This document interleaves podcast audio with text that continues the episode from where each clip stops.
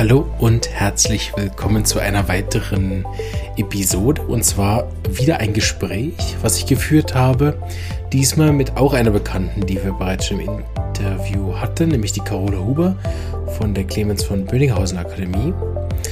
Ähm, da gab es ja mehrere Episoden, ich glaube vor zwei Jahren, wer da also noch äh, mal reinhören will für die alten Episoden, die waren auch sehr, sehr gut. Carola und ich haben lang gesprochen über miasmatische Behandlungen auch diesmal verschlägt es uns wieder in diesem Bereich, aber das geht bei Wechseljahren auch gar nicht anders. Wenn man miasmatisch arbeitet, kommt das automatisch zum Tragen. Ja, da wünsche ich dir sehr, sehr viel Spaß bei dem sehr spontanen Interview und äh, auch, wie ich finde, ein sehr unterhaltsames Interview. Ich habe es nochmal gehört und finde es ziemlich gut. Ich hoffe, euch macht es auch so viel Spaß beim Zuhören wie mir und genau, bis bald. Tschüss. Hallo und herzlich willkommen zu einem Interview, was, wie wir gerade zusammen äh, besprochen haben, sehr spontan entstanden ist und dadurch sind wir äh, wirklich on fire, haben wir gemerkt in der Vorbesprechung. Carola Huber ist nämlich mal wieder im Podcast, wo ich mich sehr, sehr positiv erinnere an unsere tolle Miasmen-Aufnahme vor zwei Jahren. Und da freue ich mich sehr, dass du da bist. Sie hat mich nämlich angeschrieben, kurz zur Einleitung. Ich mache ja in der Leseecke vom Podcast, lese ich immer wieder Bücher. Und ich weiß ehrlich gesagt gar nicht, wie das in meinen Besitz gekommen ist. Ich habe nämlich ein Buch hier, Homöopathik von Henrich. Und ich habe immer überlegt, wieso habe ich das eigentlich? Keine Ahnung. Mhm. Ähm, und habe daraus inzwischen auch schon zweimal gelesen, weil ich es wirklich gut fand. Und die liebe Carola hat sich daraufhin gemeldet und hat gesagt, hey, weißt du eigentlich, wie das alles zusammenhängt mit dem Henrich? Und da habe ich gesagt, nee, weiß ich nicht, erzähl mal. Und wir wollten sowieso schon über Wechseljahre sprechen. Keine Ahnung, wie wir nachher den Link kriegen von dem armen Herr Riech, der inzwischen ja schon verstorben ist. Äh, äh, über Wechseljahre, aber wir werden das schon machen. So erstmal herzlich willkommen, Carola. Schön, dass du da bist. Vielen, vielen Dank, lieber Marvin. Ich freue mich sehr über die Einladung und dass das so spontan geklappt hat. Also äh, das war wirklich eine Eingebung. Ich hatte diesen Podcast von dir gehört und dann habe ich gedacht, ja, aber der Herr Riesch hat doch unsere Clemens von Bönninghausen Akademie gegründet. Das war ja der Gründer. Und ähm, weil es damals, ähm, wir haben ja jetzt nächstes Jahr haben wir 35-jähriges Bestehen. Mhm. Und damals, zum damaligen Zeitpunkt, gab es überhaupt keine zusammenhängende Ausbildung in Sachen Homöopathie, Homöopathik und ihm waren diese Miasmen so wichtig, dass man eine klare Struktur in diese Ausbildung bringt, dass er dann ähm, die Akademie gegründet hat, die es ja heute noch gibt und wir bilden immer noch äh, gerne aus, ähm, aber eben nur Miasmatik und mhm. äh, nichts anderes, immer noch in Wolfsburg, jetzt zurzeit online ähm, die letzten Kurse. Und Wolfsburg war damals einfach nur, der Grund war, glaube ich, wenn ich das richtig weiß, in der Überlieferung einzig und allein der, dass das einen ICE-Bahnhof hatte. Mhm, es gab ja. sonst in Deutschland noch nicht so viele und dann hat man sich gesagt, die Leute müssen gut anreisen können und dann war das also noch ohne Skripte, ohne, also da gab's, äh, das ging mit Kurs A los. Wir sind heute bei Kurs T und U. Ich selber war im Kurs L und ähm, ja, und so ist das gekommen. Und er hat ja äh, dieses Homöopathikbuch, da ist es auch schon, finde ich, da schimmert schon so diese klare Struktur mhm. durch. Mhm. Gell? Ja. Also äh, ähnlich wie bei deinem großen Lehrer, dem Herrn Dr. Hughes, gell? der ja diese Reise einer Krankheit, finde ich, da kommt das auch gut raus. Aber ähm, dass die, die Menschen eine Idee kriegen über die Zusammenhänge, wie wichtig es ist, auch zu schauen, was haben denn unsere Ahnenreihen schon an Krankheiten gehabt? Weil das ist ja der Boden, auf dem unsere Krankheiten praktisch wachsen dürfen. Also ähm, und da so eine klare Linie reinzubringen, das war eigentlich sein Ansinnen. Ja. Und das hat er wunderbar mit all seinen Nachfolgern gell, und äh, wunder, wunderbar äh, hinbekommen. Find ich, ich finde auch das Buch, also ist mir auf, aufgefallen, für das, dass es jetzt zu den, sage ich mal, etwas älteren Büchern gehört, ja. ist es unglaublich modern geschrieben. Ja. Also ich ja. habe diesen äh, sehr direkten, klaren, mhm. einfachen, mhm. also in Anführungsstrichen, wirklich positiv gemeinten, einfachen Stil dieses Buches, wo man wirklich jedes Wort äh, versteht und einem auch reingeht. Also ich, genau. ich war damals so genau. beeindruckt, wo ich das vorgelesen habe, weil ich die Stelle dann auch ja nicht kenne oft. Ähm, mhm. wo ich denke, okay, wow, wow, das ist mal ein klarer Standpunkt. Ja, ne? Da kann man ja. sich jetzt drauf beziehen. Ja. Und deshalb mal äh, ist das Buch auch dann sozusagen nicht nur fürs Format sehr gut geeignet, sondern ich finde, es gibt dann auch eine ganz klare Botschaft. Und das finde ich immer gut, ja. das geht mir dann auch schnell rein. Ja, genau, das stimmt. Und da können auch ich, ich empfehle das auch immer den Patienten, die ein bisschen mehr wissen wollen. Mhm. Ne? Wieso erkläre ich so viel? Wieso ist diese Miasmatik so wichtig? Und das ist so gut geschrieben, dass sich da jeder dann sein eigenes Bild schon mal machen kann. Finde ich ja. auch. Sehr gut. Und da habe ich gehört, im Sommer kommt was. Da können wir jetzt ja schon mal anteasern, weil wir, wir strahlen das äh, Interview im Juni aus. Ne? Mhm. Das mhm. heißt, äh, das mhm. ist ja dann gar nicht mehr weit bis im Sommer. Nee, über Sommer wird nochmal alles zusammengestellt. Das macht äh, eine unserer neuen äh, Dozentinnen, den ganzen die Vita auch und alles, ähm, mhm. weil wir ja nächstes Jahr wieder Jubiläum haben. Ähm, was war wann los an der CVB-Akademie? Und ähm, da wird das nochmal alles zusammengetragen. Und ähm, so dass wir so eine Art, ähm, ja, wie so einen geschichtlichen Abriss mhm. eben, gell? weil der Herr Risch war Pfarrer, dem war auch extrem wichtig, die, Philosoph die philosophische ähm, sagen wir mal, Idee der Heilung. Also was ist Heilung überhaupt? Was muss es sein? Und wo geht die Reise hin?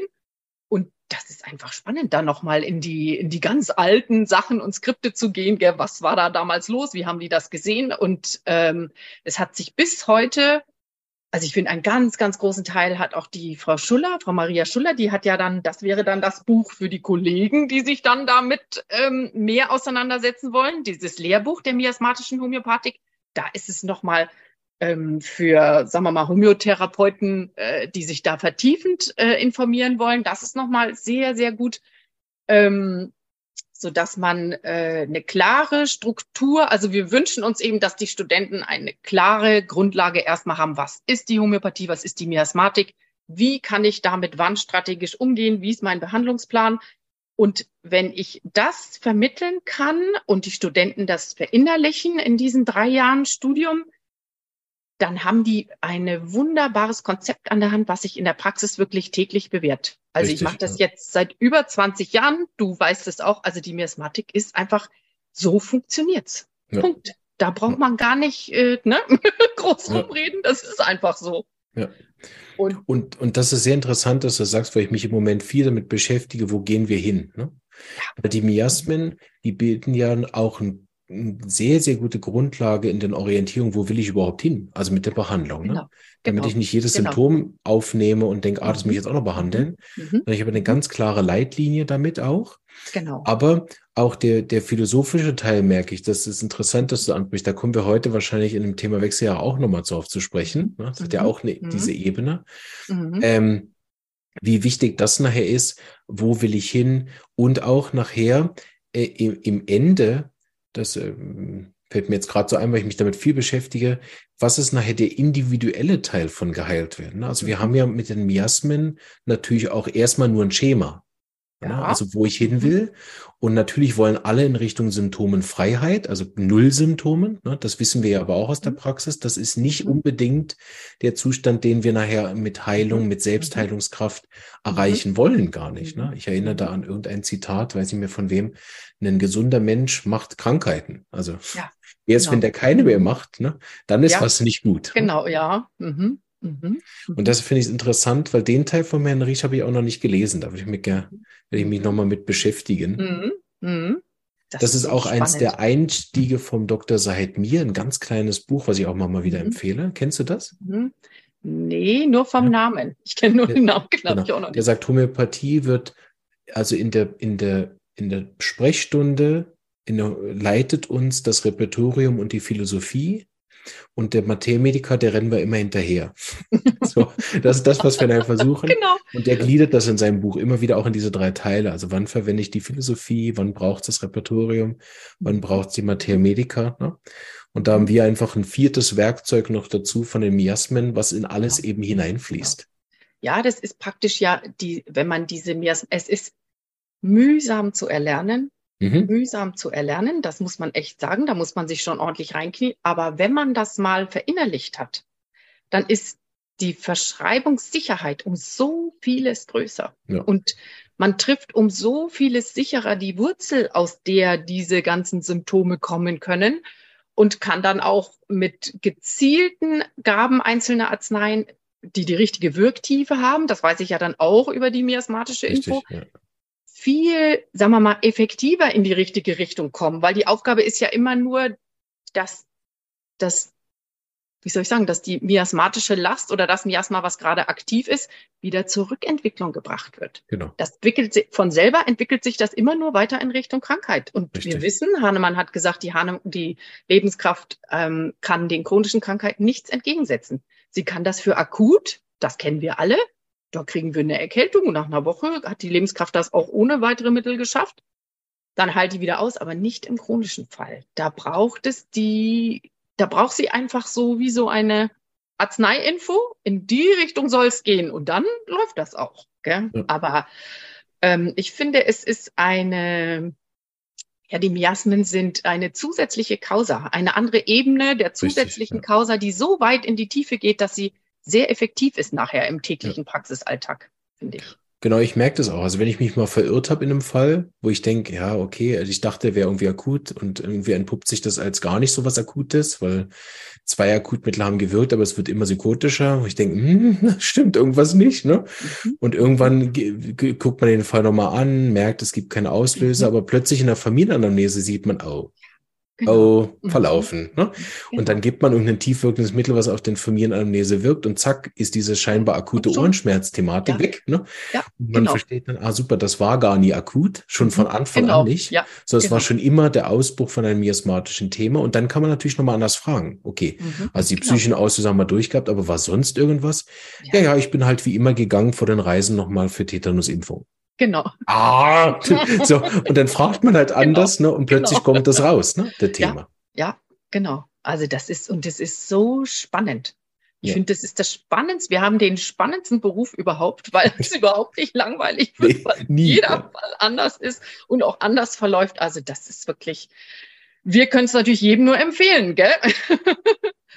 und das ist vielleicht auch die Überleitung zu unserem heutigen Thema der Wechseljahre, weil das ist ja eine riesen Domäne, wo die, die Homöotherapeuten unglaublich viel machen können. Mhm. Ja. Also, und es ist ja auch ein, ein, ein separater Auslöser. Ne? Also ja. allein Wechseljahre an sich holt ja auch miasmatische Themen, die vielleicht auch schon lang beruhigt waren, auch wieder hoch. Ne? Das ist ja sozusagen sehr interessant. Ich leite das mal ein bisschen ein. Ja. ich habe nämlich zwei, also ich habe ja persönlich, wie man sieht und, und oder hört oder weiß, bin ich ein junger Mann mit 35 und überhaupt noch nicht im Thema Wechseljahre, auch keine Frau in den Wechseljahren. Also wir lediglich mit Patienten den Kontakt. Aber ich habe zwei große Berührungspunkte. Das eine ist, dass Dr. Hughes das eins der Lieblingsthemen war. Wechseljahren. Ah, mh, hat viel mh. über das gesprochen. Es gab immer wieder auch Seminare. Das heißt, ich habe sozusagen relativ viel Know-how ohne persönliche mhm. Berührung. Ja. Und das Zweite ist, meine Frau hat mir mal ein ganz, ganz tolles Buch empfohlen. Ich wette, da gibt's viele. Mhm. Aber mhm. ein tolles Buch, was ich wirklich auch gehört habe, was kurz ist und deshalb auch eine Empfehlung für alle, die sowieso gern hören wegen Podcast. Das gibt's auch auf Spotify zu hören, ist von der Julia Onken, Feuerzeichenfrau. Kann ja. ich wirklich empfehlen, weil sie hat mich wirklich als jungen Mann reingeholt in diese Gefühlsebene wie mhm. fühlt es sich an? Was sind so die mhm. Themen? Und mhm. sie wird dann mit den, also hinten raus immer professioneller. Sie ist irgendwie Psychologin oder Psychiaterin oder irgendwas, ne? Und mhm. wird hinten raus immer auch fachthemischer, dass ich auch wirklich als Fachperson nachher Dinge mitgenommen habe. Ja. Und so genau. diese Einleitung über einen Roman, den sie gemacht hat und hinten raus über Fachthemen, haben mir sehr, sehr viel auch nochmal erklärt. Und mit meinem homöopathischen Gehirn, ne, mhm. habe ich dann natürlich genau. nochmal anders zugehört. Mhm. Und deshalb mhm. ist es immer ein Thema, was ich dachte, das müssen wir unbedingt mal im Podcast machen, aber habe ich immer gewusst, nicht allein, sondern muss ich jemanden holen, der wirklich äh, persönlich wie inhaltlich auch wirklich rauskommt. Ne? Genau. Und da freue ich mich natürlich, dich da jetzt an meiner Seite zu haben. Und äh, jetzt höre ich auf, so viel zu reden. Jetzt werde ich mich bisschen zurücklehnen und auch dir ein bisschen lauschen. genau. Weil ich weiß, dass Sehr es gerne. auch äh, Seminare dazu gegeben hat und so weiter. So, hol uns doch mal ein bisschen rein in das Homöopathie- und Wochenbettthema. Genau, genau. Also, ich würde sagen, wir fangen mal an mit der Regel und der Bedeutung der Regel. Mhm. Weil die Regel oder die Mensis, wie wir ja mal alle sagen, hat ja absolut eine, eine ganz, ganz wichtige Rolle im Leben einer Frau. Und das ist ja so, dass das auch unsere höhere Lebenserwartung ist den Männern gegenüber. Also ähm, das ist darin geschuldet, dass die Regel wie eine monatliche Grundreinigung ist. Wenn sie denn dann gut funktioniert, können wir einmal im Monat Krankheitsstoffe, Schadstoffe, miasmatische Lasten, Altlasten ganz entspannt ausscheiden und es gibt sozusagen eine Blutreinigung. Der Körperorganismus wird gereinigt von Krankheitsstoffen Und dadurch ähm, kann sozusagen die miasmatische Last, die wir alle mit uns rumtragen, sehr, sehr gut und sehr viele Jahrzehnte kompensiert werden. Das heißt, äh, in erster Linie finde ich bei den jüngeren Frauen und auch bei den Jugendlichen ist es erstmal unsere Aufgabe, dafür zu sorgen, dass die Regel ohne Probleme kommt und geht. Denn das ist der, der ganz gesunde Zustand. Also nicht eine Woche im dunklen Raum mit Migräne liegen und von allem abmelden und auch nicht Schmerzen bis zum Anschlag. Und das ist alles schon auffallend und da hat die Lebenskraft schon ihre liebe Mühe. Wenn sie so viel Symptome rund um diesen normalen Prozess machen muss, dann ist das schon behandlungsbedürftig. Und da gibt es ja wunderbare Arzneien, gell, die, die das alles ordnen. Also das ist mal das Erste. Wenn sie denn dann gut funktioniert, sollte sie ohne Probleme kommen und gehen.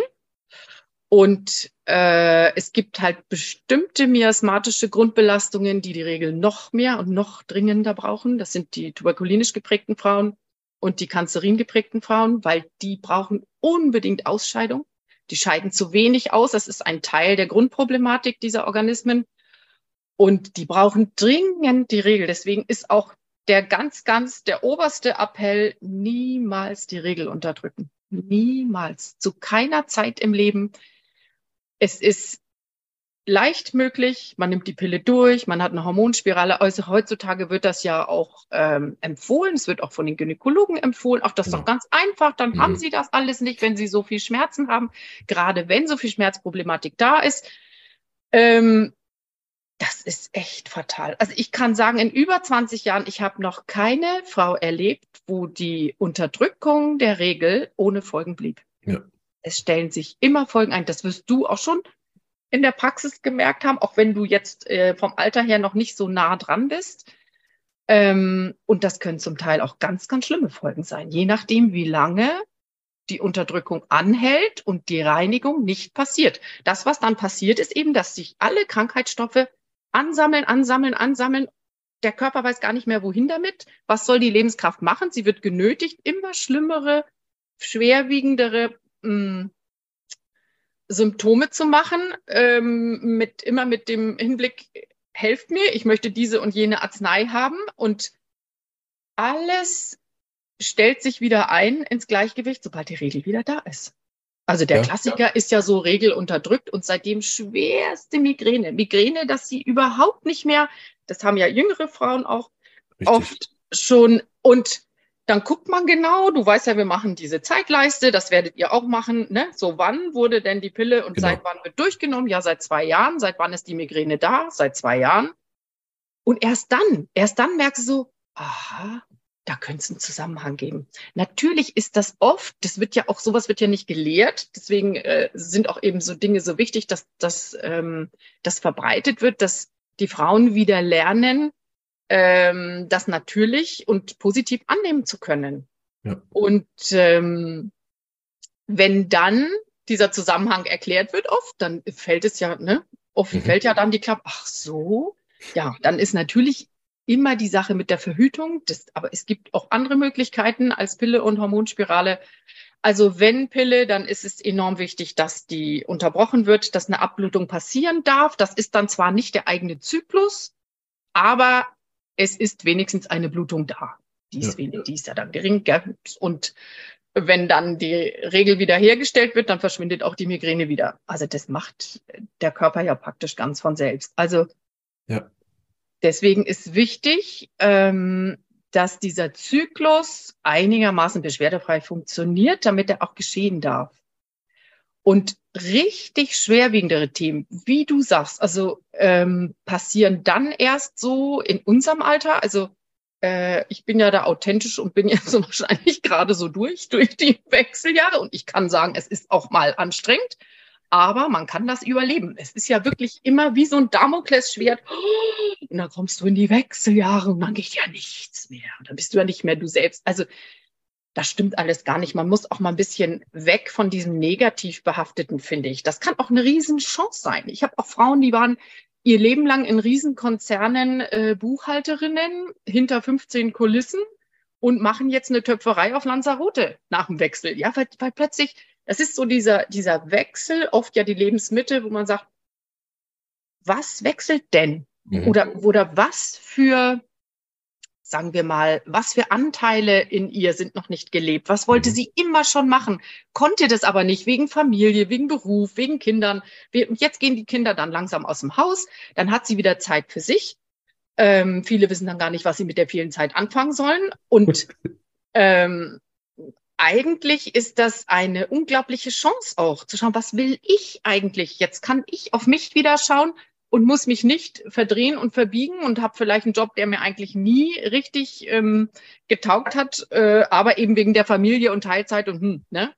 Und das ist oft ganz, ganz toll zu beobachten, was nach dem Wechsel dann die Frauen machen. Das ist echt total spannend. Also habe ich schon die tollsten Geschichten gehört. Aber man muss auch sagen, diese Wechseljahre haben auch eine sehr ähm, sagen wir mal, eine pathologische Seite können Sie annehmen, nämlich dann, wenn schwer miasmatische miasmatisch belastete Frauen plötzlich oder nach und nach die Regel zur Kompensation nicht mehr zur Verfügung haben. In den Wechseljahren kommt alles nochmal aufs Tableau, was an Krankheitslast da ist. Aus den Ahnenreihen, aus den Familien, aus ihrem eigenen Leben, alle Unterdrückungen, alle Krankheiten, die nie ausgeheilt waren. Und du wirst das vielleicht auch bei deinen Patienten schon beobachten. Also ähm, im Umfeld von Leuten, die schwer und schwerst chronisch krank sind, also jetzt nach der Pandemie sowieso, aber ähm, wann fangen die schweren, wann fängt das schwere Räume an? Wann fängt MS an? Wann kommt der erste Tumor? Wann kommen die das ist immer meist dann, wenn die Wechseljahre durch sind. Wenn das Ventil fehlt, das Gleichgewicht nicht mehr zu halten ist über die Lebenskraft, dann gibt es schwerere Pathologien. Und ein Leben lang vorher, die 30, 40 Jahre vorher, konnte das noch gut austariert werden. Da war der Organismus dann noch im Gleichgewicht, solange die Regel da war. Aber wo soll es jetzt hin? Und auch die Beschwerdelage erklärt sich dadurch es ist ja so, nicht alle Frauen haben viel Beschwerden im Wechsel. Man hat in den 2000er Jahren mal Umfragen gemacht und hat, glaube ich, sieben oder neun Millionen Frauen befragt. Und es ist so ungefähr gedrittelt. Also 40 Prozent kann man sagen, äh, haben starke Beschwerden, 30 Prozent haben gar keine Beschwerden und die weiteren 30 liegen so im Mittelfeld. Und die Frauen, die sehr, sehr starke Wechseljahresbeschwerden haben, haben diese Beschwerden nötig, weil so viel Krankheitslast da ist. Wenn die miasmatisch, Kanzerin, Tuberkulin, syphilitisch so belastet sind, dass, dass praktisch das Töpfchen so voll ist und jetzt bleibt alles drin, dann sucht es sich ein Ersatzventil. Und das ist natürlich das Schwitzen. Wo soll's denn raus? Das ist Schwitzen, das ist Durchfall, das ist vielleicht Gewebewachstum, das ist alles Mögliche kann dann plötzlich passieren, ja. weil die Lebenskraft so eine Not hat. Deswegen ist es ganz, ganz wichtig, dass ähm, die Frauen in die Bewegung kommen, also mhm. viel bewegen, also die, die noch nicht sporteln, dass sie wenigstens dann spazieren gehen, dass sie walken gehen, dass das Schwitzen angeregt wird. Ähm, und eigentlich sagt man, die, die größten und schwersten Beschwerden haben die, die die größte Last bis zu diesem Lebensalter noch im Körper haben. Wenn das über eine antimiasmatische Kur schon abgetragen ist in den 20er, 30er Jahren und dann bleibt nicht mehr viel, dann sind Richtig, die Wechseljahre ja. auch, gell? Oder Easy ist es dann going leicht zu auch manchmal, genau. genau. Also, aber je nachdem, wie viel Last da ist, muss sich der Körper ein Ersatzventil suchen und das erklärt die ganzen Beschwerden, mhm. die dann daraufhin passieren, gell? Ja. Also sehr interessant, da sind mir schon ein paar Sachen eingefallen, wo, wo wir gerne mal äh, drüber genauer sprechen ja. wollen. Ich will mal einführen, ähm, was, was ja sicher ein Unterschied ist, äh, in meiner Wahrnehmung auch, ist ja ein Unterschied, also mit welchem weiblichen Organ hat es nachher zu tun. Ne? Mhm. Also ich sag mal, wir haben ja verschiedene Organe, die von denen die Probleme ausgehen können und wir haben ja aber auch verschiedene Hormone die problematisch sein können. Und so ist es ja dann am Schluss hochvariativ. Ne? Mhm. Also während, genau. ja, während ja Leute zum Beispiel, die zwei Sachen will ich mal reinbringen und dann gebe ich den Ball dir zurück. Ich habe zum Beispiel die schlimmsten Verschlimmungen habe ich eigentlich mit Hysterektomie, also mit der Entfernung von genau. Uterus. Genau. Die, die Beschwerden, die danach auftreten, sind oft die destruktivsten. Ja. Da ist sozusagen die Pille durchnehmen dagegen ein Gag. Ja. Habe ich mhm. nicht viel, wird ja auch nicht mehr so viel gemacht wie früher. Mhm. Aber ich habe jetzt zum Beispiel gerade eine Patientin, die ist 32 und die ist so voller Endometriose, dass sie ihr jetzt inzwischen empfohlen hat, den Uterus rauszunehmen. Und das ist natürlich für jemand, der noch keine Kinder hat, auch ein massiver Eingriff in allem nachher. Ne? Und wir wissen als Homöopathen mit dem massiven Belastung von Endometriose und der Entfernung vom, vom Uterus, es wird ja jetzt erst, dann geht ja die Party erst los. Ne? Genau. Und da genau. wir auch keine Blutung mehr auslösen können anschließend, ne, ist das natürlich auch mit, mit so jung natürlich ein massiver Eingriff, ja. ne, zum Beispiel. Genau. Das andere ist, und das ist der zweite Ball, den ich dir zuspiele, guck mal, welchen du nimmst. Ich habe ein, ein Buch hier äh, mir besorgt, das ist die Muttermittel in der Homöopathie. Mhm. Ist tatsächlich noch keine Empfehlung, ehrlich gesagt. Also nicht, dass mhm. jemand meint, dass ich würde das Buch empfehlen. Mhm. Ich habe es ein bisschen durchgelesen und finde es noch nicht so gut, aber ich sage vielleicht mhm. an anderer Stelle noch was zu. Aber was ich äh, sehr spannend fand, sie hat gesagt, für sie ist Östrogen das ähm, Hormon der Selbstaufgabe. Mhm. Also ist vielleicht auch am Schluss natürlich individuell, aber das ist sehr interessant mit dem, was du sagst, ne, dass man sozusagen in diesen Östrogenphase mhm. ist und dann wacht man daraus so auf. ne, und macht dann jetzt endlich, was ich endlich will. Und ja. das hat sich jetzt nochmal genau. bestätigt. Also guck mal, ob einen der zwei Bälle dir gefällt mhm. oder beide. Und dann kannst du mir da ein bisschen noch erzählen, was da deine Erfahrung zu ist. Mhm. Also ich nehme den ersten Ball. Der ist mhm. ja so gravierend, so gravierend. Also die Hysterektomie ist wirklich, das ist eine der größten Formen der Unterdrückung, weil mhm. genau wie du sagst, diese Unterdrückung, die Blutungen sind nicht mehr herstellbar. Das heißt, das ist nicht rückgängig zu machen. Manchmal können wir ja andere Unterdrückungen versuchen rückgängig zu machen über die Arzneigaben. Das geht nicht mehr. Und ich habe, wie du sagst, es ist ähm, danach geht die Party erst richtig los. Das heißt äh, im negativen Sinne. Also ich habe die meisten Fälle von schwersten Depressionen danach aber ganz schwer, noch nie was vorher damit gab. Oder andere schwere, je nach Veranlagung in der Familie, das kann auch ein Krebs sein, das kann MS sein, das kann Rheuma sein, das kann alles Mögliche an chronischen Erkrankungen sein, je nachdem, wie die Lage in der Familie ist. Ähm, auf jeden Fall sehr, sehr, sehr stark krankmachend. Aber auch ähm, Hormongaben werden ja heute nicht mehr so empfohlen, weil das liegt ja ganz nahe, dass man sagt, okay, die Hormonlage ändert sich, dann gebe ich die doch einfach nach. Dann wird das schon wieder, ne?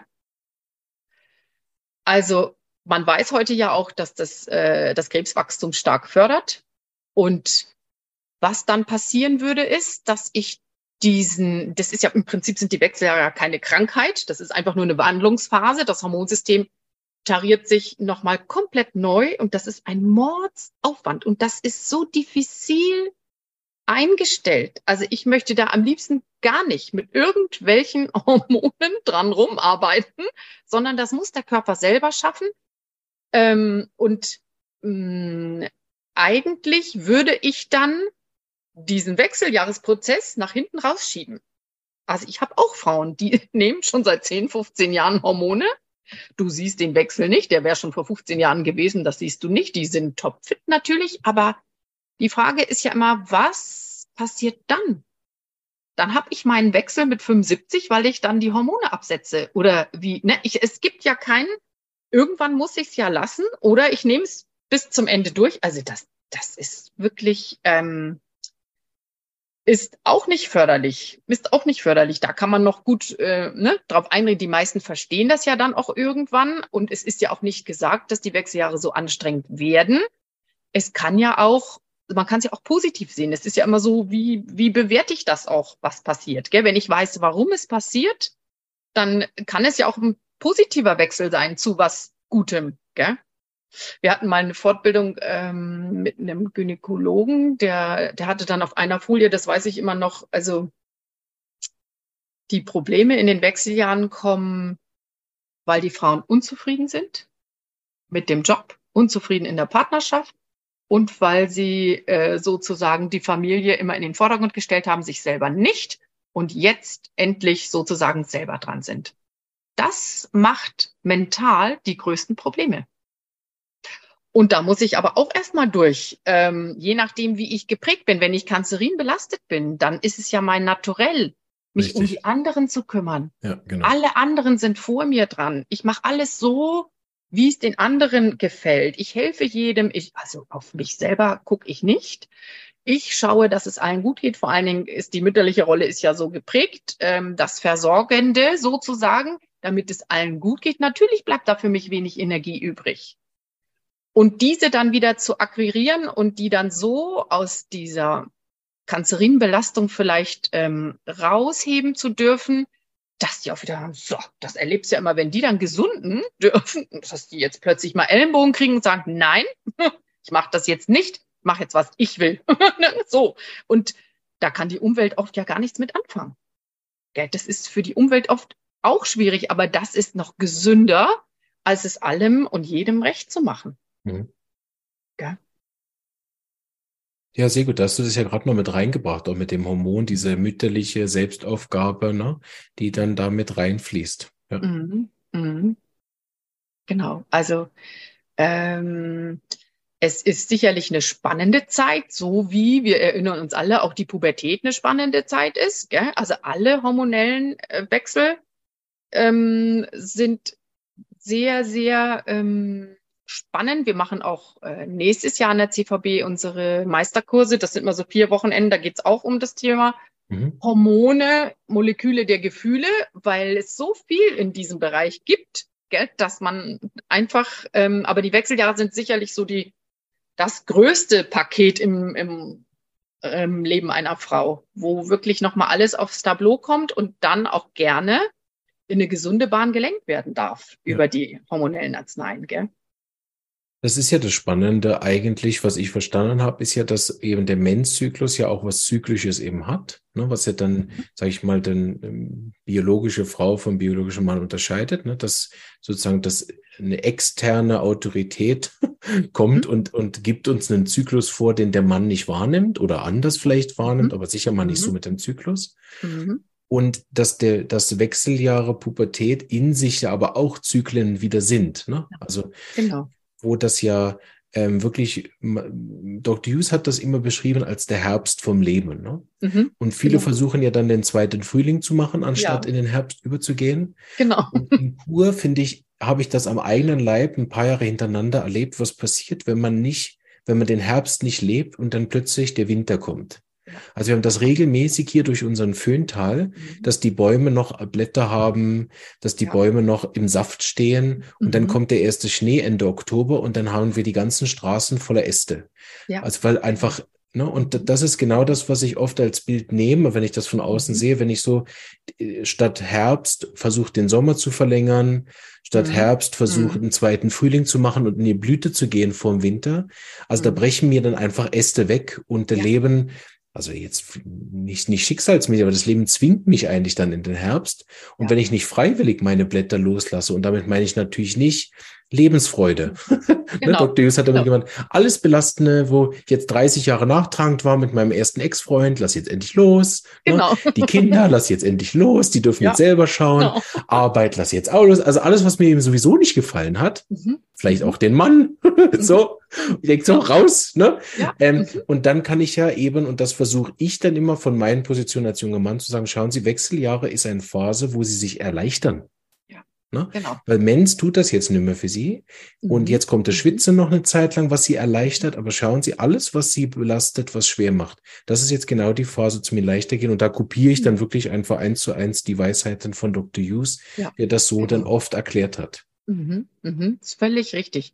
Und das tut auch gut. Das tut total gut. Am Anfang ich meine, Veränderung macht ja oft auch Angst. Gell? Was kommt jetzt? Was ist jetzt? Wenn jetzt die Kinder dann womöglich gehen die Kinder aus dem Haus, ähm, was mache ich dann mit der vielen Zeit? Was wollte ich immer schon machen? Was machen? Dann höre ich im Umfeld, oh, die haben sich alle getrennt, weil der Mann plötzlich nur noch zu Hause ist. Oh, also ne, das hat, das hat so ein oh, die Wechsel, ja. Und natürlich entspricht das nicht dem heutigen Zeitgeist, mhm. weil die Menschen sind noch nie so weit entfernt von der Natur gewesen wie heute. Ja, genau. Noch nie.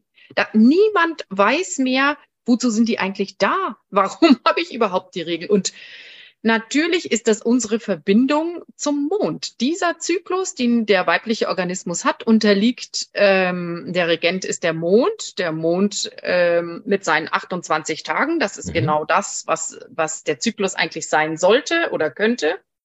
Und ähm, wenn der Mond ähm, die Gabe hat, den Wasserhaushalt auch noch so zu, wie wir es immer dann oft erleben, vielleicht als Frauen auch noch mehr als als Männer, dass man eben vor der Regel dann wirklich ähm, immer äh, sehr, sehr viel Wasser behält, so wie er Ebbe und Flut auf diesem Planeten regelt. Da finde ich, braucht man sich nicht einbilden, dass man davor gefeit ist und äh, da nicht irgendwie mitmachen muss. Gell? Das macht er ganz automatisch. Und ich finde mal, je mehr ähm, je mehr man das einfach annehmen kann im Positiven, desto leichter geht's. Ja, dann habe ich halt mal, ich weiß ja, dass es endet. Dieser Richtig. Zustand ist ja, ja genau. nicht so, oh, jetzt habe ich 35 Jahre nachts Hitzewallung und schlaf nicht mehr. Nein, das ist vielleicht mal ein halbes Jahr, manchmal ist es auch ein Jahr, dann ist das Jahr halt mal anstrengender, dafür gibt es andere Sachen. Also ähm, je nachdem, wie, wenn ich in die Gelassenheit kommen kann, dann ist es viel, viel leichter vielleicht zum Aushalten. Mhm. Ähm, und ganz, ganz viele sind auch wirklich wie Phönix aus der Asche, wenn die da durch sind. Genau, Weil die ja. sagen dann immer, Mensch, Frau Huber, wissen Sie was? Das ist, als wäre ich wieder die Alte. Vor, vor Familie, vor Schwangerschaft, vor Geburten, vor, also das ist wirklich, ich habe wieder meine Energie und ich wollte immer schon, also ich muss immer die, diese Töpfer, diese Töpferfrau auf Lanzarote, die wollte das ihr Leben lang machen, dann kam alles dazwischen, dann hat sie es nicht gemacht und die macht das jetzt und das ist richtig gut. Ja. Ist also wirklich ein, wie du sagst, ein Befreiungsschlag. Mhm. Ja?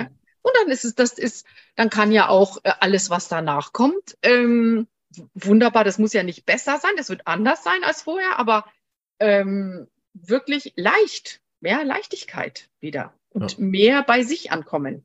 Ja. Das wäre vielleicht positiv. Ja. Sehr gut. Ich äh, lenke noch mal kurz ein bisschen zurück auf die Homöopathie, weil ich das auch noch ganz interessant finde, mhm. ähm, dass wir vielleicht dann noch sag ich mal, eine kleine Ebene noch tiefer einsteigen, weil mhm. wir das mit den Miasmen ja jetzt schon sehr schön äh, gezeigt in mhm. dem Vorgespräch auch, da gehen wir, glaube ich, nicht mehr drauf ein. Aber ähm, das ist ja richtig. Wir bewegen uns ja eigentlich, sage ich mal, von, von ganz schwerer Pathologie in den Wechseljahren bis hin zu, eigentlich ist es ehrlich gesagt keine Krankheit. Also wenn dir eine ri genau. riesen Range, das ist ja fast eben wie Pubertät oder mhm. Zahnungszeit, ne, wo man immer das Gefühl hat, okay, es ist ganz schlimm, aber es ist ja irgendwie auch zu Ende. Ne? Also mhm. so. Genau. Und ähm, da, deshalb merkt man ja schon, wer die Homöopathie lang kennt, weiß, okay, Pauschalrezepte gibt's eh nicht. Also ne, es ist ja hoch individuell, wann beginnt das. Ne? Allein das kann ja schon Symptom sein, ne? verfrühte Menopause. Ja. Warum kommt das ja. schon so früh? Oder sehr späte Menopause. Allein das ist ja schon mhm. ausschlaggebend. Genau. Ne? So, was würdest du sagen, wenn, wenn ich dich jetzt trotzdem frage, was ist eigentlich so der rote Faden an Wechseljahrbehandlung, mal abgesehen von Individualität? Kannst du dazu mhm. eine Aussage machen? Mhm. Mhm. Also ich finde, schön wäre, wenn der rote Faden schon früher anfangen würde. Ja, genau, das hast du ja gut gemacht also, mit, den, der, mit den Zyklusproblemen von vorher. Ja. Schon, sagen wir mal, gut ist ja immer, ähm, wenn schwerwiegende gesundheitliche Probleme sind, dass ich schaue, jenseits der unterdrückenden Maßnahmen der Schulmedizin, was kann ich sonst noch machen? Mhm. Wenn ich denn dann beim Homöopatherapeuten lande, am besten noch bei einem miasmatischen, dann gelingt es dem vielleicht, wenn das jetzt nehmen wir mal an, äh, die Frau kommt schon in den 30ern, in den 20ern und so, ist ja unsere Aufgabe bei dieser antimiasmatischen Kur, die miasmatische Krankheitslast, die sie aus den vorherigen Generationen mitbekommen hat und mit sich rumträgt, Schicht für Schicht abzutragen mhm. dass sie ihre Anlagen behält. Sie behält das, aber daraus sollen keine Krankheiten erwachsen. Genau. Wenn mir das gelingt, dann wird die ganz entspannt durch die Wechseljahre kommen. Mhm. Ganz viele kommen aber erst, wenn es schon, so wie du jetzt sagst, mit der Endometriosefrau, gell, da ist ja schon, ähm, da geht da schon die roten Alarmlämpchen an, gell? Ähm, mhm, genau. Sozusagen viele kommen erst, wenn sie merken, oh, jetzt geht aber was richtig anderes los, das merken die auch. Es ist, und jetzt habe ich plötzlich ganz andere Symptome und jetzt ähm, weiß ich nicht, jetzt durch äh, vielleicht auch durch die vielen Impfungen, durch die alles, was die Menschheit jetzt so mitgemacht hat, ähm, geht es ja vielen Frauen und auch vielen Männern extrem schlecht. Sehr, sehr schlecht. Also ich finde, die Zeiten sind noch nie so viel besucht gewesen wie zurzeit. Mhm, ja. Genau. Und durch die vielen Unterdrückungen und ähm, da ist es immer so, ich gucke insgesamt, was war in der Familie da, damit die Arzneien, die ich wähle, die richtige Wirktiefe haben. Mhm. Und natürlich sind das dann oft unsere hormonell betonten Arzneien. Natürlich kann das Lachesis sein, Pulsatilla sein, Sepia sein, alles was, was einen guten Einfluss auf das Hormonsystem hat natürlich, damit wir das unterstützen, dass dieses, dieses neu sich finden innerhalb des Hormonsystems möglichst flott stattfinden kann, ohne viel, mh, mm, sagen wir mal, ohne viel Mätzchen. Und dann mhm. wird individuell geguckt, wie ist es? Also sind die Nächte schlimm? Was ist im Vordergrund? Ist es die Trockenheit der Schleimhäute? Das kommt ja auch genau, noch dazu. Ja. Die Hitzewallung oder Kopfschmerz oder was auch immer da ist. Und dann wird eben individuell, individuell geguckt. Und was ich aber immer sage, ist, was ganz viel hilft, ist Bewegung, Bewegung, Bewegung schon auch wegen Osteoporose. Das ist ja genau. praktisch dann das nächste, wo, ne, also dass die Elastizität der Knochen erhalten bleibt. Da muss man eben gucken, ob man ähm, da was macht, dass auch die Ernährung gut ist, ne, dass die wenig weiße Zucker, wenig Weißmehle, also eine gesunde, sagen wir mal, natürliche Mischkost wäre ja super. Natürlich gibt's auch so Sachen wie ähm, Lein, also Leinsaat, Leinsamen, Leinöl, ähm, gerade in Verbindung mit Quark oder so, dass das ähm, sehr, sehr ähm, äh, förderlich sein kann. Ähm, eine gute Ernährung, eine frische Ernährung und bewegen, bewegen, bewegen, weil man hat in Studien festgestellt, dass die Frauen, die also man hat zwei Gruppen, die Frauen, die sporteln und sich bewegen und alles, die aber ähm, kein Vitamin D genommen haben und die, die sich nicht bewegen und nicht sporteln und Vitamin D genommen haben. Da hat man sich hinterher die Struktur, die Elastizität und die Knochendichte angeschaut. Und die ersteren ohne zusätzliche Gaben, die sich aber bewegen, hatten einen wesentlich besseren, stabileren, elastischeren Knochenaufbau als die anderen. Mhm. Also äh, da muss man immer gucken, regional und auch immer mehr Winter, Sommer, gell? aber bewegen, bewegen, bewegen ist, damit eben der Körper Ersatzventile aufmachen kann. Und genau. wenn ich das weiß oder auch viel raus, viel an die Luft, wenn es geht, wenn es von der Zeit her geht. Und manchmal geht's aber von der Zeit her, weil dann ja die Kinder schon raus sind. Gell? Das hat die Natur ja alles schon so richtig genau. eingesetzt, gell? Ja. Eigentlich. Mhm. Hilft denn auch Sauna und solche Sachen, also künstliche ja. Sachen? Ja, ja künstliche absolut. Ventile? Sauna ist ja wie ein künstliches Fieber oder zumindest ja. ein, eine Erhöhung der Kerntemperatur.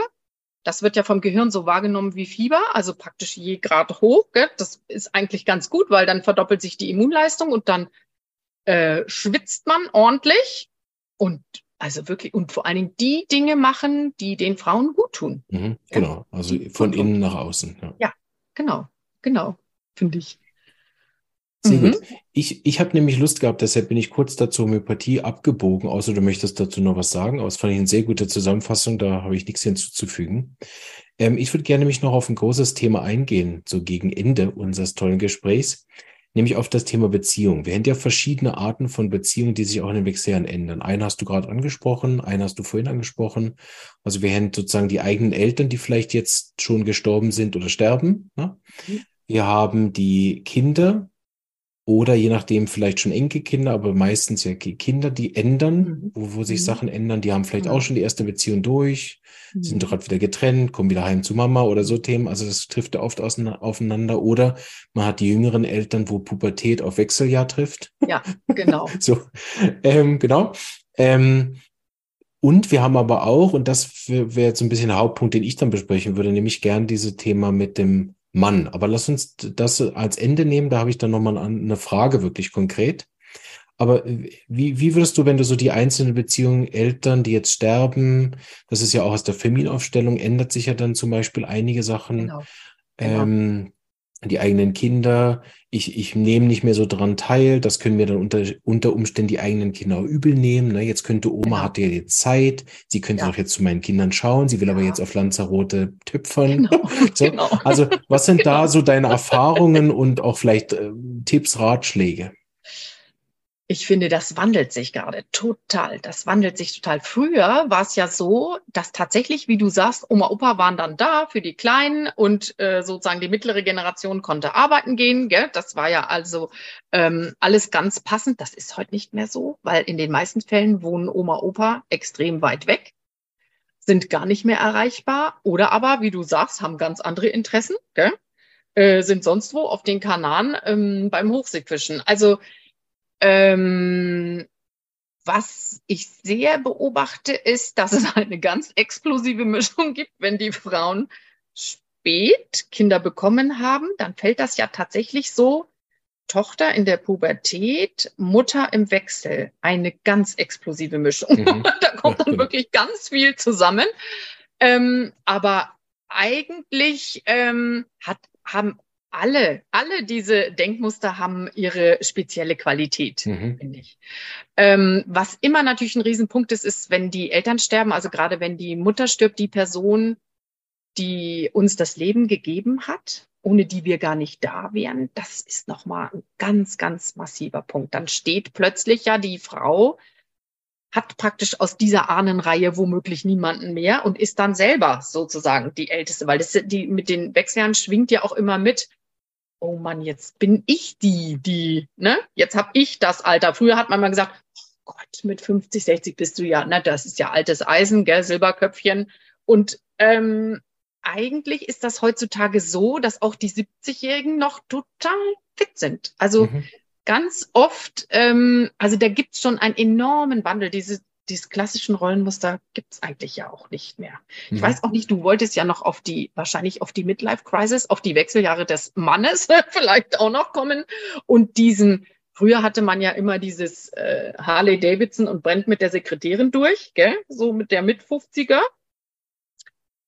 Das ist, also das gibt es auch noch, das gibt es auch noch, aber ich finde nicht mehr in den Mengen wie früher. Ja. Oder, oder die sind bei mir nicht. Das kann auch sein. Genau. Ich weiß nicht, wie du das wahrnimmst. Du bist ja noch sozusagen am unteren Ende. Das kommt ja alles noch. Genau. Also ich habe ja auch diesen systemischen Hintergrund und da würde ich gerne noch mal kurz bei den Mama und, und Frau bleiben. Und da ist ja oft äh, ganz was Spezielles auch diese Ich mach's mal besser als meine Mutter. Ne? Das ist eigentlich die Hauptahnenreihe, die ich sehe. Ne? Genau. Und dadurch ist das auch, ähm, also nicht nur, aber dadurch haben wir ja auch oft ein schwieriges Verhältnis zur eigenen Mutter, je nachdem, ne? gerade ab Pubertät oder ab der eigenen Schwangerschaft, wenn ich dann selber Kinder habe und denke jetzt manchmal alles besser. Ne? Und dann gelingt mir das nicht und dann komme ich in so einen seltsamen Thema. Aber inzwischen sind sozusagen auch die Mütter, die es mal besser gemacht haben als ihre Mütter, die sind jetzt ja Oma. Ne? Ja, und das ist, genau. das ist, glaube ich, auch, das macht einfach einen großen Unterschied, ne? weil viele, viele, sag ich mal, Omas, die jetzt Oma sind, das sind eigentlich die, die ersten Rebellinnen, die ja wirklich Emanzipation genau. dann auch vorangebracht mhm. haben.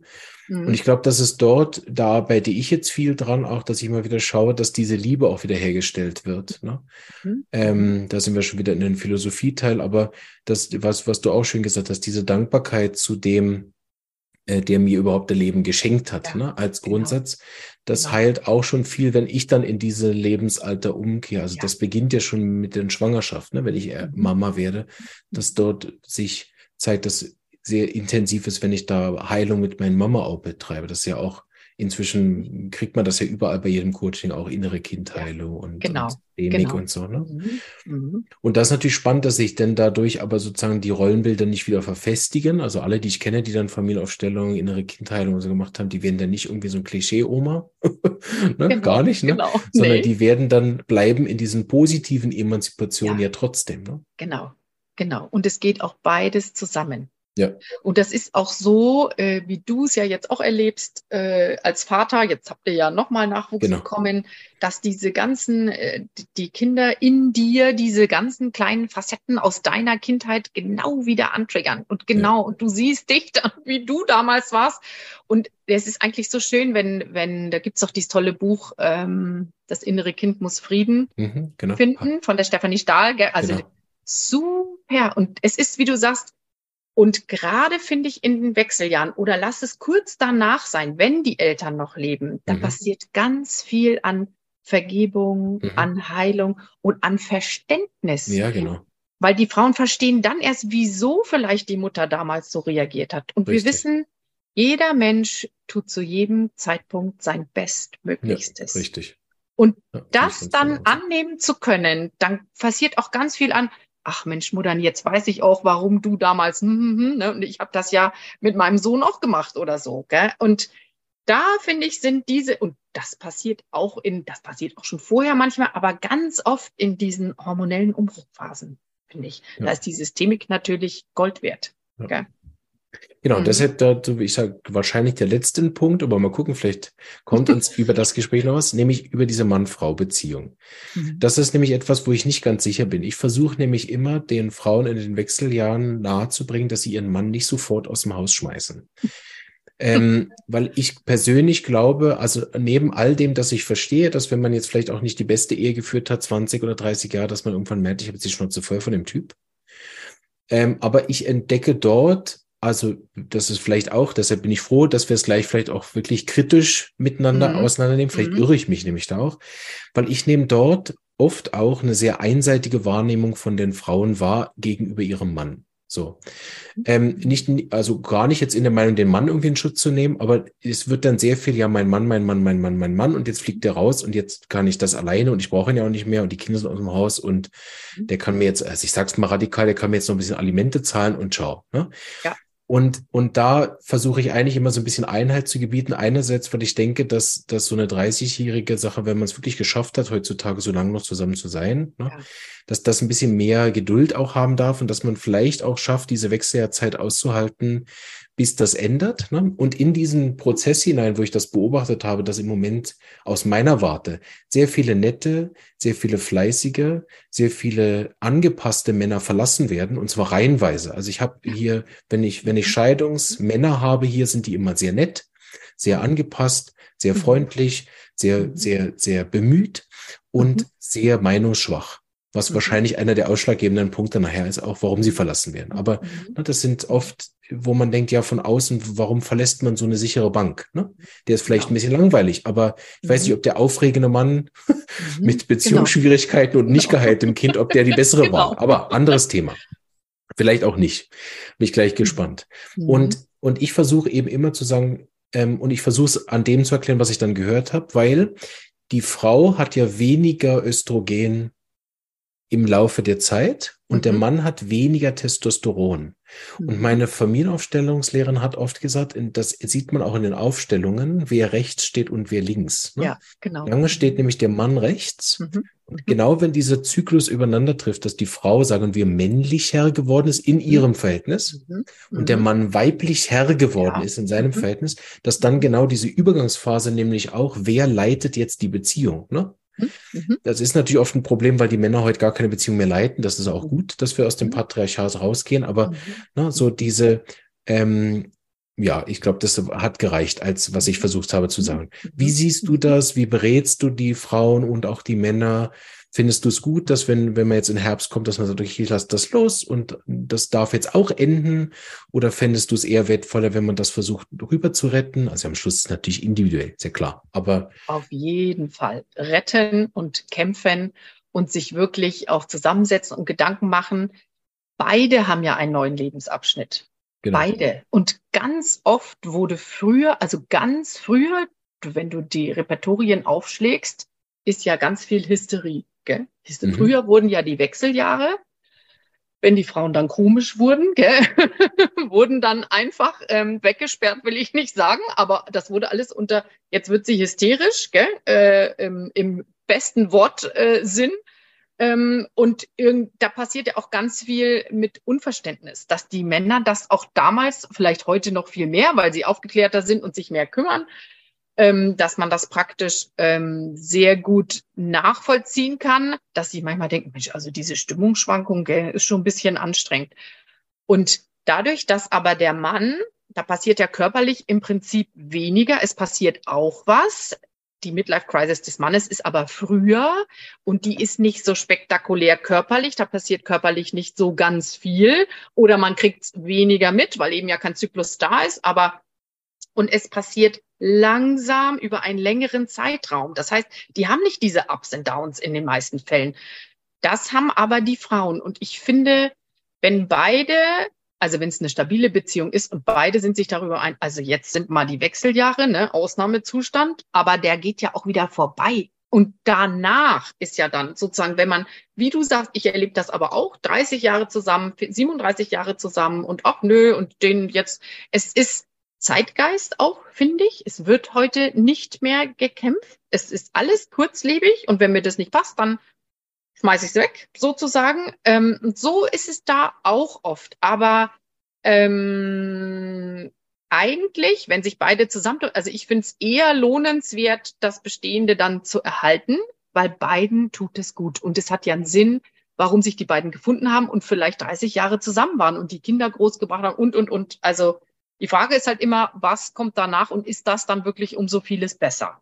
Gell? Genau. Das muss man sich halt, aber ich erlebe das genau so. Ähm, und ich glaube, da ist ganz viel Unverständnis und vielleicht auch mangelnde Kommunikation. Weißt du, die, die, äh, das stimmt, da wird vielleicht viel auf die Männer projiziert und das zu Unrecht.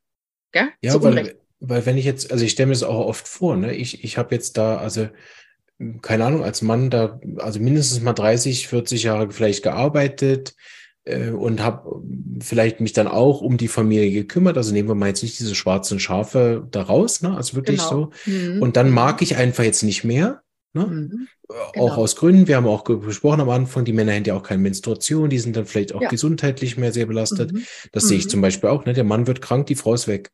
Ja, genau. Und, und genau ich weiß nicht, ob ich dazu sehr mitleide mit den Männern, weil die Teil, natürlich ihren Teil dazu beitragen, dass sie auch 30 Jahre nicht geredet ja. haben, dass mhm. sie äh, auch nicht geübt haben, wie, wie, wie kann ich denn mit den Frau in Kommunikation gehen, dass mhm. vielleicht die Sexualität lang einfach auch ein Missverständnisthema war. Also es ist ja nicht, dass die mhm. unschuldig sind, ne? Mhm. Aber ich, ich erlebe das oft so, dass wenn, wenn der Mann dann plötzlich nicht mehr mag, oder? Weil andersrum, ehrlich gesagt, ne, hat der Mann also ja all diese Phasen durchgestanden und die Frau nicht genau. bei dem genau. Kleinsten rausgeballert, ne? ja, Nur genau. weil sie jetzt mal krank genau. war oder schwanger genau. war oder ich ja, weiß nicht, was genau. war, ne? Genau. Und da finde ich oft, ähm, da bin ich erstaunt, wie, wie das ändert, ne, wenn eben diese, ja. wenn vielleicht wirklich mhm. mal um den Titel nochmal zu sagen, diese Östrogen der Selbstaufgabe, wenn ich plötzlich wieder merke, was ich eigentlich wirklich will, ja. dann auch eine viel kürzere Zündschnur habe als eben die letzten 30 Jahre. Ne? Ja. Genau. Und deshalb finde ich es auch schwierig. Ich will ja natürlich auch nicht die Frau in einen schlechten Beziehungen zwingen. Sage, nein, das ist nee. besser, bleiben Sie in einer schlechten Beziehung, gehen Sie nicht nach Lanzarote. Also das ja, würde mir genau. auch nicht einfallen. Nee, nee, genau. Das ist immer ein Miteinander. Und ähm, Mei, ähm, viel Östrogen ist ja auch in Bier, gell? deswegen trinken ja auch Frauen im Wechsel, auch wenn sie ihr Leben lang kein Bier mochten, fangen die an, Bier zu trinken, Ach, weil sie da die Östrogene wieder herkriegen. und so könnten sich beide zusammen sozusagen. Also ich denke auch, äh, wie es immer so heißt, in guten und in schlechten Zeiten. Wie du sagst, er hat ja die Eskapaden auch alle mitgemacht und hat sie nicht gleich rausgehauen beim, beim erstbesten ähm, ähm, hysterischen Anfall, sag ich mal. Und äh, ebenso beruht es vielleicht auch Gegenseitigkeit, dass man da einfach sich gemeinsam diese Zeit nimmt und da durchgeht. Und dann ist danach, das ist ja auch überschaubar. Und danach ebnen sich ja diese ganzen Wogen wieder und dann kehrt auch wieder normaler Zustand ein mit einer anderen Qualität. Und ja. die muss ja nicht schlechter sein. Gell? Nee. Die, die, also äh, ich finde auch, also es ist keine Krankheit, es ist ein, ein Wechsel, wechselhafte Jahre, es ist ein Zustand von einem enormen Wechsel für beide Parteien. Aber man kommt da auch durch. Also es ist jetzt nicht so, ne? genau. Also eigentlich ähm, spannend. Es ist halt spannend und lebhaft oft. Gell? Das heißt, wenn ich so zusammenfasse am Ende, was ich heute verstanden habe, dann haben wir einerseits eben Wechseljahre in Bezug zu sehen, eigentlich zum ganzen Phase der Geschlechtsreife, also wirklich von Menage an den Fall, also mindestens mal von dort zu verstehen, wenn wir die mhm. innere Kindheilung mit reinnehmen, natürlich auch noch länger, aber mhm. sag ich mal, mhm. von dem reinen, ähm, ja, wenn es eine Pathologie gibt, von dort zu schauen, ne, war das schon ja, immer ein Problem, genau. Mensch, ne? auf der homöopathischen Seite, da haben wir diesen miasmatischen Teil und nachher den individuellen Teil. Aber am Schluss auch das zu verstehen als wirklich als Chance, als Erleichterung mhm. Und die Wechseljahre auch ähm, im Sinne von vorher schon zu begleiten und nicht erst, wenn, wenn ich schon äh, ein Hormonpräparat genommen habe und die, mhm. und die ersten genau. äh, Myome genau. schon entfernt habe, dann ja, erst zum genau. Homöopathen zu gehen. genau, schön wäre das. Gell? genau. Sehr gut, dann, dann ende ich mit einem, also von mir aus, von einem Abschluss, und da darfst du dann gerne was zu sagen. Die Julia Onken, so als Klammer, hole ich nochmal, die ja, hat nämlich gesagt, mit den gut. Wechseljahren mhm. ändert die Frau von der körperlichen Mutterschaft in die geistige Mutterschaft. Und das finde ich in Usu ein sehr, sehr schönes Bild. Sie hat das auch mit einigen Beispielen unterlegt, die ich jetzt nicht vorgreife, dann können die Leute das mhm. hören. Mhm. Aber das fand ich auch ein schönes Bild, so aus diesem, ich muss jetzt eins zu eins für mein Kind da sein und darf jetzt in einem größeren Sinne, muss aber nicht, aber darf in einem größeren Sinne in diese äh, Weise, also ganz im Positiven gemeint, alte Frau einkehren, mhm. ne? wie wir das vielleicht früher auch in einigen Stämmen noch hatten, ne? die weise alte mhm. Frau, genau. ähm, die dann sozusagen auch ihre Erfahrungen nachher mit allen teilt. Das heißt sozusagen auch der Appell an meine Generation und die Jünger, den weisen alten Frauen nach den Wechseljahren auch zuhören. Mhm. die genau. wissen zwar nicht, was ein iPhone ist oder wie man genau. einen Stream macht auf Twitch oder einen YouTube-Kanal macht. Ne? Also vielleicht sind es keine praktischen Ratschläge, mhm. aber diese Lebensratschläge, ja. äh, genau. das ist, denke ich, etwas, wo wir auch als Gesamtgesellschaft wieder mehr hören dürften. Ja. Und ich glaube, genau. das macht auch was, wenn wir, wenn wir die alten Damen dann auch wieder mal fragen, dann kommen die auch anders wieder zurück in die Familien, als dass genau. wir sie nur als Hüteersatz genau. benutzen. Ja, genau. Das ist unglaublich wertvoll. Dieses alte Wissen, das alte Wissen der alten Damen und auch der alten Herren auch wieder ernst zu nehmen, zu hören. Und da ist immer ein Kern von Weisheit drin. Immer ein Kern. Ich muss immer dran denken an, ich hatte einen ganz alten Lehrer früher, der äh, Dr. Ammann, der ist leider auch schon verstorben und der hat immer gesagt zu, es gibt ja eine Pflanze, die den Wechseljahren oder gerade in den Wechseljahren im Leben einer Frau, also so richtig wie ein, wie ein Schutzmäntelchen die Frau umhüllt und das ist Alchimilla. Das ist der Frauenmantel und der Frauenmantel ist auch nur dazu da, dass die Frau sozusagen wie so ein Schutzmäntelchen durch diese Zeiten zu bringen. Und auch das kann schon ein wertvoller Tipp sein. Finde ich, mhm. egal in welchem Alter sich die Frau befindet. Diese Pflanze ist nur für uns da. Schön. genau. Finde ich ganz schön. Ganz ein schönes Bild eigentlich. Danke vielmals, Carola. War wieder ein sehr, sehr äh, informatives und unterhaltsames Interview. Ja. Also ich fand es unterhaltsam. Ich hoffe, genau. unsere Hörer auch. Genau. Und wir haben, glaube ich, sehr viele, sehr zentrale Aspekte auch ansprechen können. Mhm. Vielen Dank dafür, deine Expertise. Mhm. Ähm, gibt es irgendwas, was du noch ankündigen kannst, wo man dich demnächst mal hört? Oder gibt es vielleicht zufällig was über Wechseljahr, was demnächst stattfindet oder irgendwas sonst? Ähm, wo man dich findet demnächst? Vielen, vielen Dank erstmal, Marvin. Vielen, vielen Dank dafür, dass wir so einen netten Podcast wieder machen durften. Ist immer ganz lustig. Wir haben äh, an der CVB, wie gesagt, im nächsten Jahr in dem Meisterkurs, da geht es nur um Hormone. Mhm. Hormone, Moleküle der Gefühle und da geht es einmal um Schwangerschaft, Geburt, einmal um die Pubertätszeit, einmal um die Midlife Crisis des Mannes, ein Wochenende und ein Wochenende ähm, Wechseljahre. Mhm. Da kann man das nochmal ganz vertiefen, wenn man möchte. Das ist online über Zoom auch. Und ähm, ansonsten sind wir jetzt in Wolfsburg im Juni in Präsenz mit der mhm. Fachfortbildung. Ähm, chronisch krank, was steht der Heilung im Wege, wo wir schwere und schwerste Pathologien ähm, nochmal miasmatisch unter die Lupe nehmen. Ja, und ansonsten Super. alles weitere über die Akademie genau. und dann ähm, wir sehen und hören uns auf Richtig. jeden Fall. Gell? Genau. Dann verabschiede ich nicht nur dich, sondern auch die Hörer. Genau. Und danke vielmal Super. für die Aufmerksamkeit an, an alle und für dich mhm. nochmal danke, dass du gekommen ja. bist. Ciao, Ganz Carola. gerne. Danke, Marvin. Tschüss.